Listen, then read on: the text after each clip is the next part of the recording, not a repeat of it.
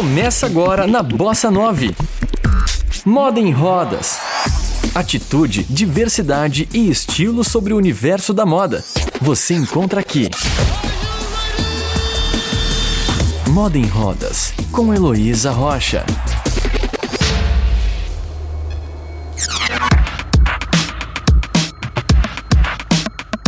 Quais cores ou estampas irão bombar na próxima estação? Quem é antenado em todas as tendências da moda certamente fica ligada nesses dois quesitos ao fim de cada desfile. Mas você já parou para pensar que esses detalhes são uma profunda barreira para uma pessoa cega ou com baixa visão? Dos 24% da população com deficiência no Brasil, 3,4% declaram ter uma deficiência visual, de acordo com o censo de 2010 do IBGE. Poder escolher um look, lavar a roupa sozinha ou fazer uma mala são algumas das dificuldades vividas diariamente por essa parcela da população quando o assunto é moda.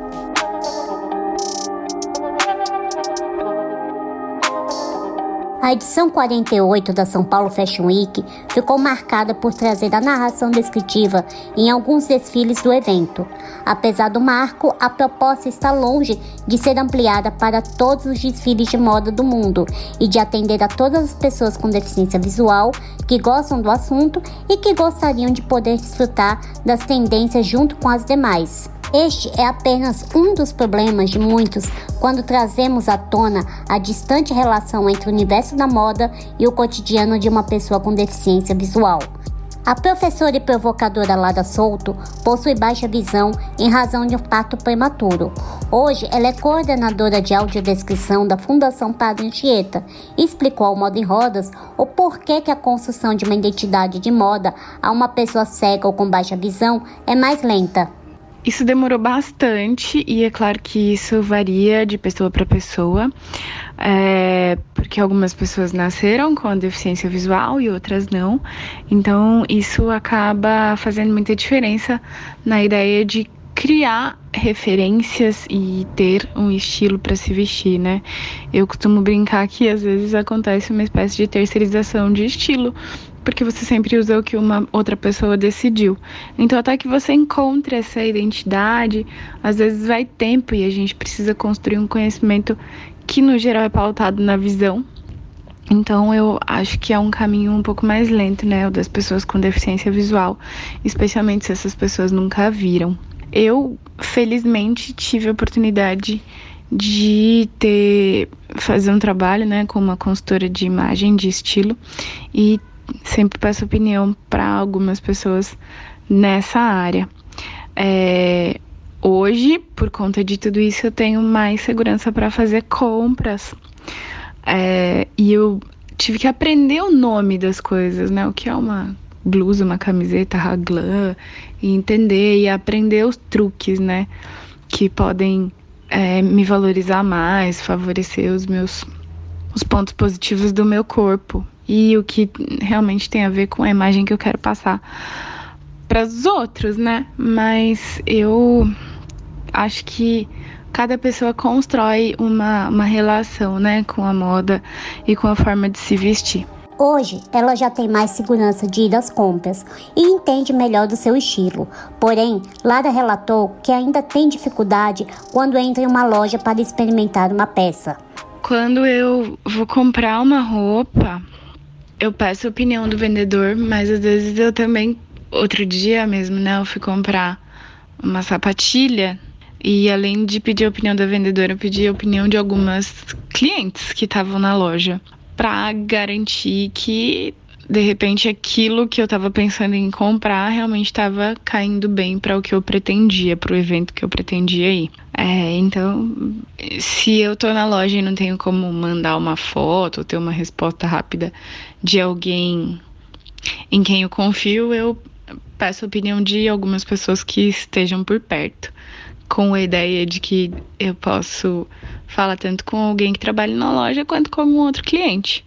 Claro que, de repente, nem todo mundo se sente à vontade para pedir opinião para um estranho, mas comigo acaba funcionando dessa forma. Você está ouvindo Moda em Rodas. Pensando em minimizar tais dificuldades, as etiquetas em braille ou em QR Code são sistemas que permitem que a pessoa com deficiência visual acesse informações básicas sobre a peça, como a cor, o tamanho e o modo de lavagem.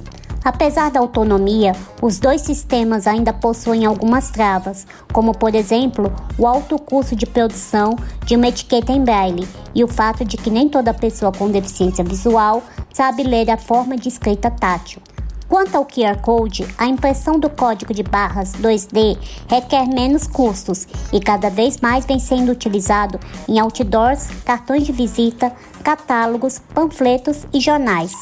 Por outro lado, o seu uso requer o auxílio de um smartphone ou de um aplicativo de leitor de tela ou de código de barras 2D e se torna economicamente inviável em um país onde 104 milhões de brasileiros que, até 2018, vivem em média com 413 reais, dados obtidos de um levantamento realizado pela Pesquisa Nacional por Amostra de Domicílios Contínua.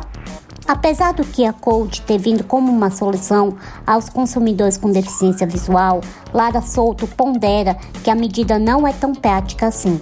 Bom, com relação à etiqueta em braille, o QR Code, eu tenho a impressão de que o QR Code é, parece que veio para atender uma expectativa que na prática ela não atende, né? Muitas pessoas cegas não sabem exatamente como posicionar a câmera e como resolver isso, né? Inclusive porque muita roupa não tem essa marcação em alto relevo.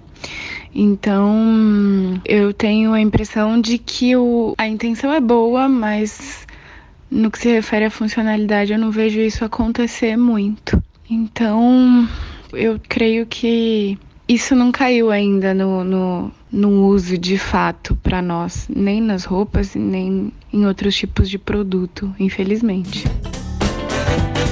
Moda em Rodas, com Heloísa Rocha. Podemos entender que, apesar de não serem 100% eficazes ou de fácil acesso, algumas atitudes ou ferramentas já existem para que a pessoa com deficiência tenha um pouco mais de autonomia na hora de escolher a roupa que vai vestir. Por outro lado, vale lembrar que, apesar de não enxergar, os outros sentidos da pessoa com deficiência visual são mais aguçados. Assim, o design de moda deve considerar essas interações sensoriais quando for projetado o vestuário, especialmente porque a roupa não é só visual. Ela pode proporcionar experiências sensoriais por meio do toque, através do volume, da forma e do caimento. E esses cuidados não são direcionados somente à produção, mas também a todos que atenderem um cliente com deficiência visual algum dia. Não esqueça que o toque é a forma que muitos deles enxergam e poder descrever a roupa da forma minuciosa sem adjetivá-la ou trazer alguma opinião pessoal sobre o estilo será sempre de importante ajuda. Eu sou Heloísa Rocha, do Moda em Rodas, para a Bossa 9. Você ouviu Moda em Rodas com Heloísa Rocha. Saiba mais no Instagram, arroba Moda em Rodas.